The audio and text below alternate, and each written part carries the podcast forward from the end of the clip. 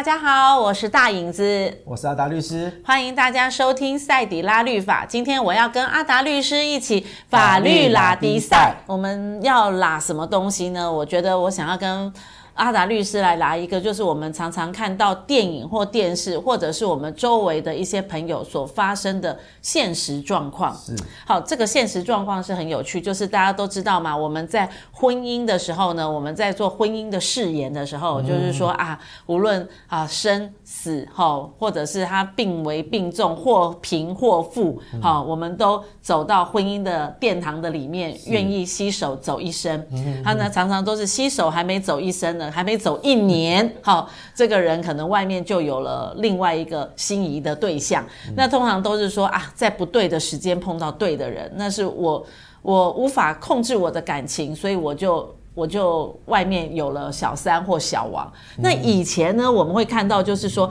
哎，我就会去找那种征信社。好，破门而入，偷拍你们两个人光溜溜的在床上，然后就告。可是现在法律竟然把那个通奸已经除罪化了耶！是啊，好，也就是说，如果说通奸除罪化的话，感觉上你的外遇，你乱搞一个小王小三，我再找到任何的证据也无法，也对你莫可奈何。那其实这样子的话，其实在通奸除罪化之后，有什么样的一个法源依据，或者有什么样的一个呃？一个赔偿的方式，在对这样的一个通奸通奸除罪化的这样的一个呃一个，不管是男人或女人上面，我们有法源上面有什么样的一个对他们的一个惩罚吗？嗯嗯，好，我我觉得就是婚姻制度原则上当然是一个、嗯、呃最小的一个家庭稳定的一个机构，对，所以呃法律其实对于婚姻是有一定的程度的。要求跟保护，嗯，啊，他必须要符合法律的要件，要件，嗯，比如说现在结婚，嗯，从以前的呃仪式婚，只要有公开仪式，两个以上证人，嗯，然后这个婚姻就成立了，嗯，好，因为符合法律规定的仪式的要件，当然这个部分就变成有个缺点，就是，哎，我我我曾经，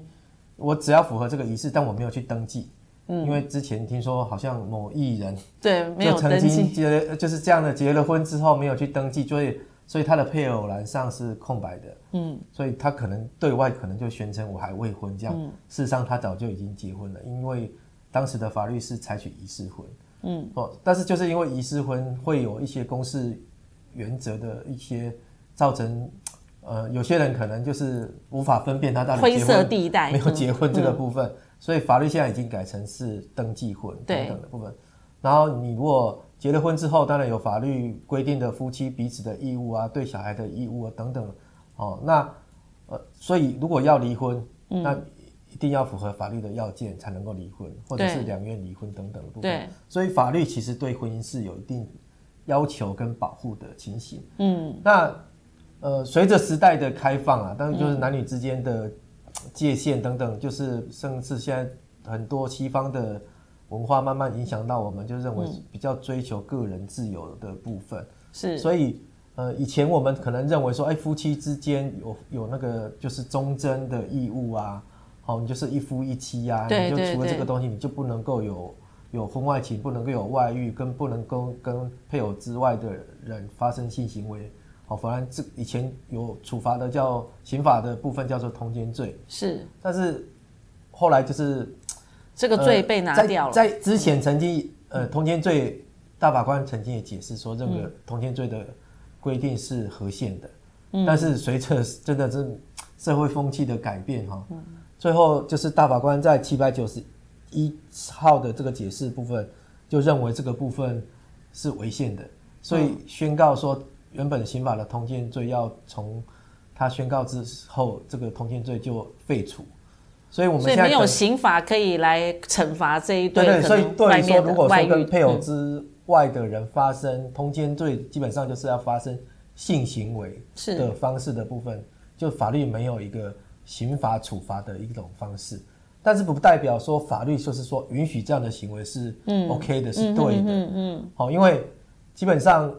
除了刑事的处罚之外，另外可能还是有民事上，我们认为说，如果跟配偶以外之人发生性行为，嗯、是甚至你可能有不适当的呃与第三者的呃超越一般社交呃可以允许的那些行为之外，那这个部分我们可能法律上认为这个是一种侵害配偶权的行为。那阿达律师，我问一下，如果说原本在刑法的里面，在以前还没有除罪化之前，如果说犯了一个通奸罪，那因为刑法嘛，所以判的就是一定是进进监狱，对不对？其实以前的通奸罪也不重，嗯，通常判的大概都是判六个月以下有期徒刑，嗯，所以这种东西基本上通常也是判罚金而已。哦，所以一科罚金这样子。对对对，就是以前的通奸罪来讲，几乎上法律法院的我们所看到的判决，大概都是判六个月以下。嗯，那这个六个月以下都是可以用一科罚金的方式，所以也是罚款嘛。就刑法来讲来讲，其实也不是重罪。嗯，哦，但是大家基本上对于刑法的部分都还是呃抱持的比较畏惧的心理。是，那也是因为就是刑法的一种犯罪。那所以说，当时的部分可以透过报警，嗯，然后警察可以去破门，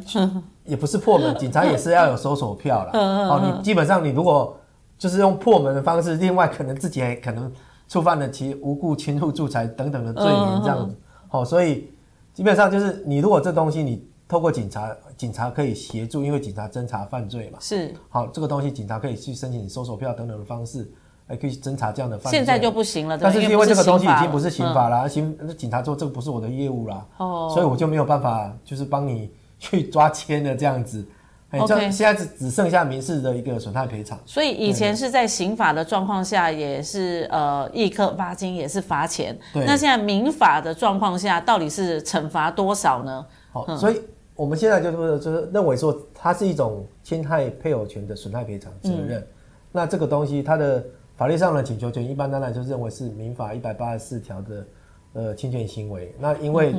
这样的一个呃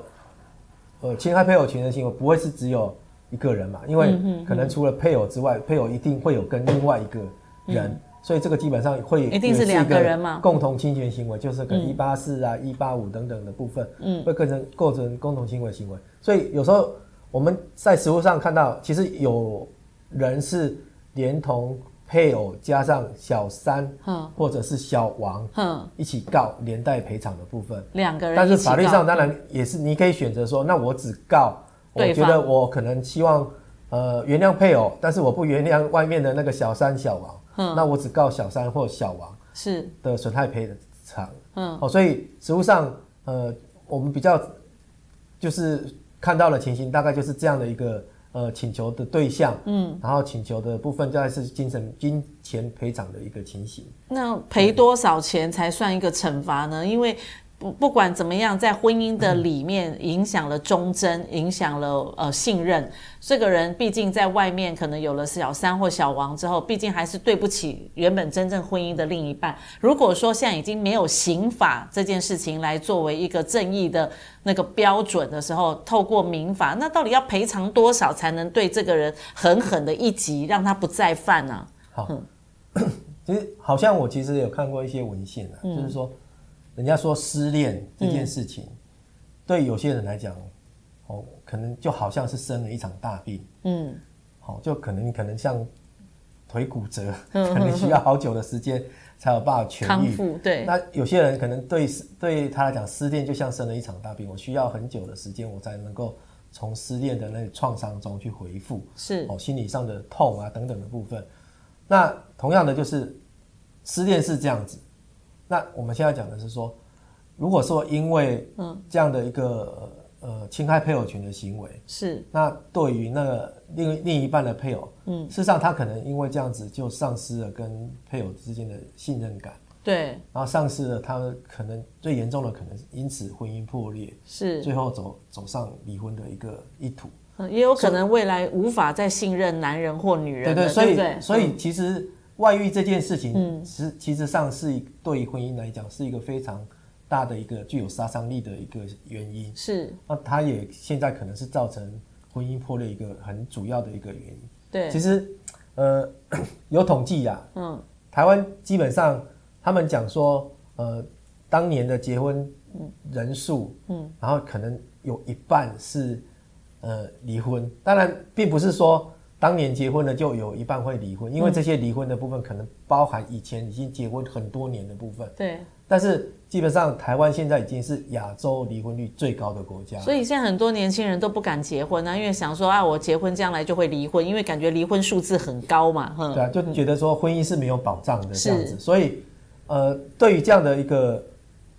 就是破坏婚姻的一种这的结果，嗯，那很多人可能都觉得说，哎，这个东西就像你讲的，要严惩啊，严惩啊，对啊，不要再犯啊。对对于对于婚姻是一个这么大的。的破坏力，然后可能对另外一半造成那么大的一个伤害。伤害，对。那但是其实你据统计，嗯，据统计，嗯，目前为止在法院实务上，判决这种子的离婚的损害赔偿是金额最低可能只有十万块，十万，对。然后普遍，嗯，大概介于十万到六十万之间。哇，那难怪很多人都想愿意去，这个金额太小了，所以很多人都愿意说，反正我老子有钱，老娘有钱，我真的就愿意出去走一走一遭再回来，看你要不要告。所以网络上可能都有人，嗯，比如说现在讲的说，公然侮辱，是骂人家三字经啊，对，神经病，一个一个字多少钱这样子，哦，那几个字多少钱？那可能网络上都有人想说，哎，这个是。法院判那个妨碍名誉罪的让这个公定表，当然这个不用有什么公定的，嗯，让他们去统计，好假设一个字一万好了，你说说实在，骂个三字经可能都赔了，都将近快要，就是比较多个字连续起来，可能赔起来都可能快要十万块。是，但是一个就是一个破坏婚姻的这样一个外遇行为，法院真的我们看过最低可能一件大概就十万十五万，判太低了吧？三十万可能是最多。就是比较常见，然后多过三十万，可能五到五十万、六十万都已经很少见。我们偶尔只有看过几件曾经有破百万的，那真的是五个手指头就可以算得出来的。所以这样听起来，会不会觉得法律上其实并没有对真正的婚姻的关系有一个比较完整的保障？因为我只是赔让他赔个十万到六十万，那很多人都愿意外面走一圈啊，对不对？所以，嗯，当然这个东西。呃，法院其实在审酌这个损害赔偿金额的高低的时候，嗯、当然也会根据这个外遇行为的侵害的可罚性吧。嗯，比如说，其实我们现在讲的说侵害配偶权的行为，它并不仅止于说我们刚才讲的通奸罪。嗯，通奸罪是法律上一定要有性交的行为。嗯，那但是我们所谓侵害配偶权的部分，它可能甚至包含精神外遇哦。嗯嗯嗯，好，也许也许我们两个人只是就是诶，信、欸、就是 email 来 email 去啊，讯、嗯、息来讯息去，嗯、但是可能只是嘴巴讲讲，嗯，啊，这所所谓精神外遇，其他的都没有越举到行为的部分，嗯，有些越举的行为的部分可能，哎、欸，你可能有有牵手啊，有搂抱啊，嗯，有亲吻啊，嗯、这样的行为。哦，当然更进一步的话，就发生性交。性关系。哦，那性交的部分变成说，哎，发生一次、两次，或者次数很多。嗯。甚至当然更进一步的变成说，哦，因为这样子外遇生子了这样子。哦，所以它的 侵害类型的部分，还是会按照这个程度的不同，嗯，去决定这个损害金金额的这个高低的部分。嗯哼。但是，呃，普遍的，真的我们看起来法院的赔偿的金额确实是太低了。对这部分其实立法院他们自己也有做一个调查报告，那他们这边有提出建议，这个部分是不是能够去把这样的金额能够提高？只是这种提高的方法，一个当然是你要不要用立法的方式去，当然这个东西要不要说 怎么样去能够把这种培养金额用立法列举的方式，其实在立立法立上也好像很少看到这个部分。是，所以我觉得这个东西。真的有需要，这个社会形成一个共识，然后也给法院形成一个压力，嗯，把这样的一个损害赔偿金额的部分能够提高了。因为我觉得真的，我觉得法律这个部分，我觉得不管是哪一个司法官，或者是这应该要到什么样的一个层级，我我个人认为，法律界的人士应该要针对这样的一个，呃，这样不管说是案件也好，或者是这样的一个，呃。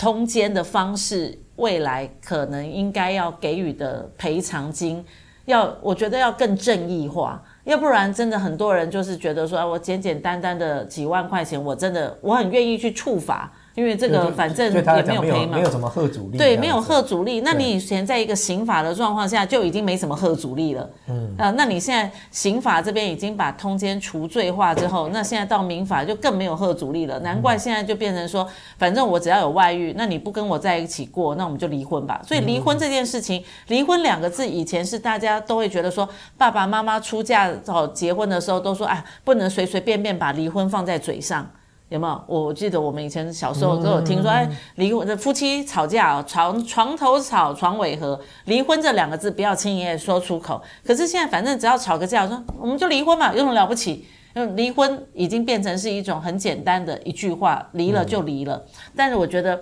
离婚未来会造成的很多的社会案件，其实是我们眼睛看不到的。不管是孩子的抚养也好，或者是双方的财产也好，或者是男女双方对于下一任感情哦、呃，在彼此面对的信任感也好，我觉得这个都是一种很严重的社会化。所以这应该怎么办呢？应该就是跟大法官讲说，以后就要乘以十吗？原本判十万，乘以变一百万。我想法院基本上就是我我们常常就是说，我们打官司基本上不应该是用好像凭运气，嗯嗯，看这个法官的自由心证去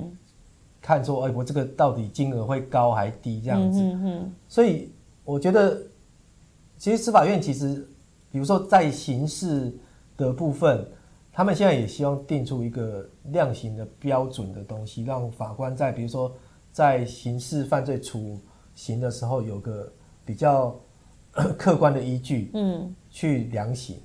那我觉得同样的就是，呃，民事损害赔偿的这种，尤其侵权行为的这个部分。那我们常常讲这个东西，就是